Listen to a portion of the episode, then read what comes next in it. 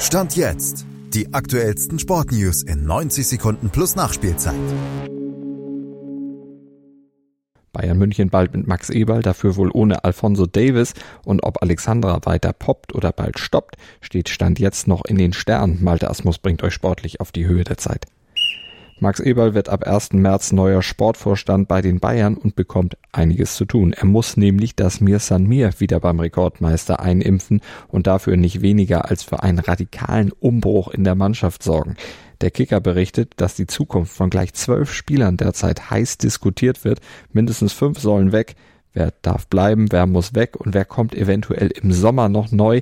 Das sind die Fragen, die Eberl in den nächsten Wochen und Monaten zusammen mit Sportdirektor Christoph Freund klären muss. Und klar ist schon jetzt, auch große Namen genießen keinen Bestandsschutz bei Bayern. Und dann ist da ja noch die Trainerfrage, die geklärt werden muss. Also eine echte Mammutaufgabe für Eberl. Um Alfonso Davis braucht er sich dann eventuell bald keine Gedanken mehr machen. Der soll nämlich angeblich bereits mit Real Madrid einig sein. Das berichtet The Athletic.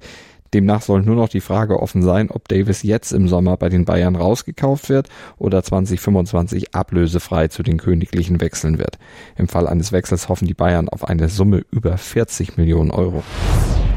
Und viele hoffen auch darauf, dass Alex Popp ihre Nationalmannschaftskarriere nicht so bald beenden wird.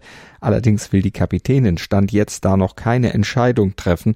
Im Gespräch mit Sky ließ sie ihre Zukunft offen, betonte aber, dass ihre Entscheidung nicht davon abhängig sei, ob das DFB-Team am Mittwoch das Olympiaticket löst oder nicht.